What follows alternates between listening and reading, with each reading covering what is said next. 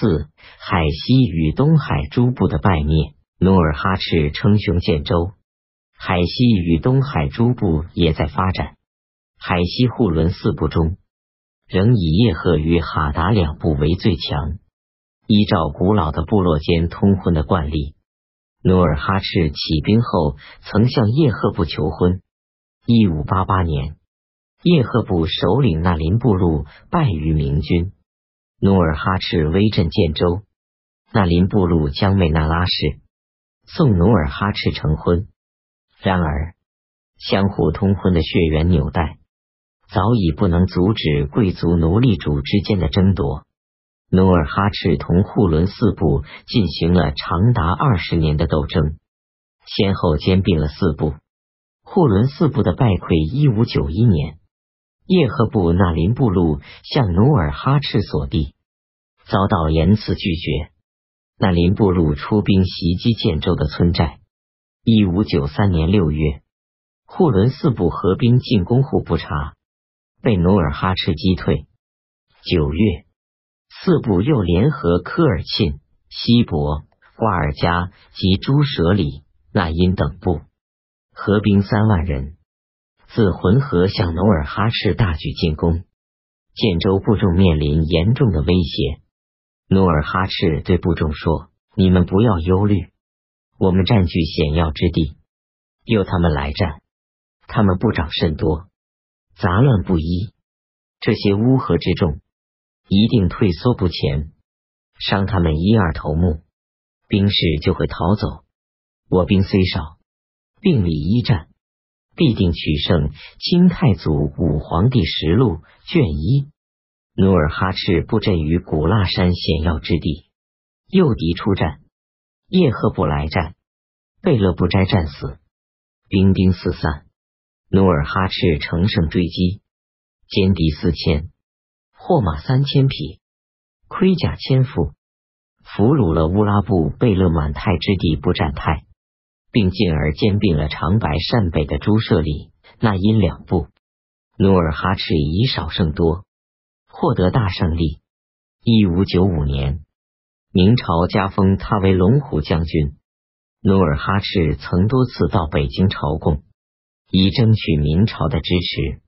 海西四部败后，各部之间也还在相互争夺。一五九九年，叶赫部侵犯哈达部，哈达部请求努尔哈赤出兵援助。努尔哈赤乘机出兵俘虏哈达部贝勒孟格部落，并把他处死。明朝过问此事，努尔哈赤被迫将孟格部路子乌尔古代放回故地。哈达部续遭叶赫部侵扰，不能自立。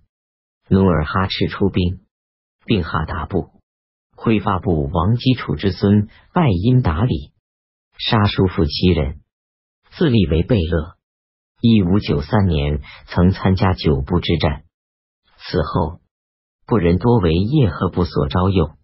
拜因达里以七名头人之子作为人质送交努尔哈赤，请求出兵千人助攻叶赫部。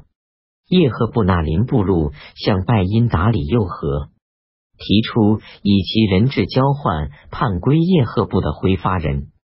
拜因达里又向努尔哈赤索回人质，交纳林部落。一六七年九月，努尔哈赤出兵杀拜因达里。灭回发部，乌拉部在九部之战大败后，布占泰被俘。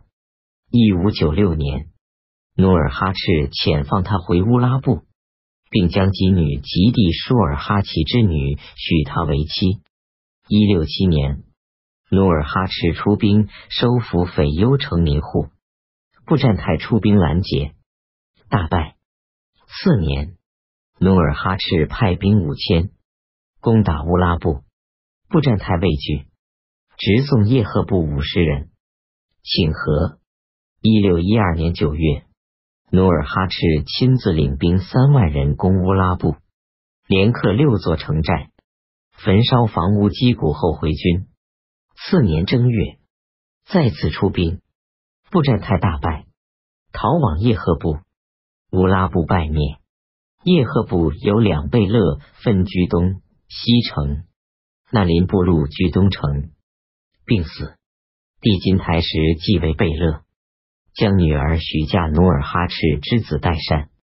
据西城的贝勒部寨在九部作战中战死，子部杨谷继为贝勒。一六一三年，努尔哈赤率兵四万进攻叶赫部，追捕布占泰，沿途攻略十九城寨。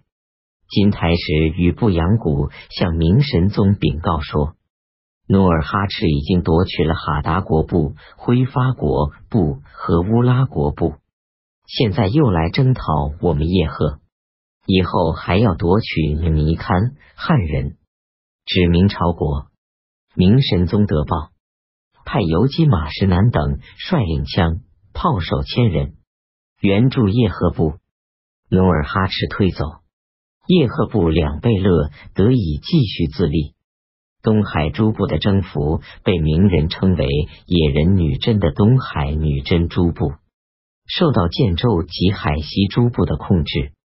图门江以北、松花江以东以及黑龙江下游，至于海滨的广大地区，北有乌鸡部，南有瓦尔喀部。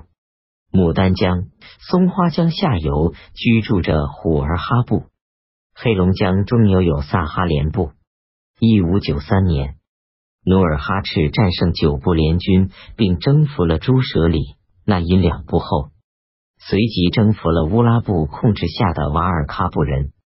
一五九七年，乌拉部布占泰山右瓦尔喀部反抗。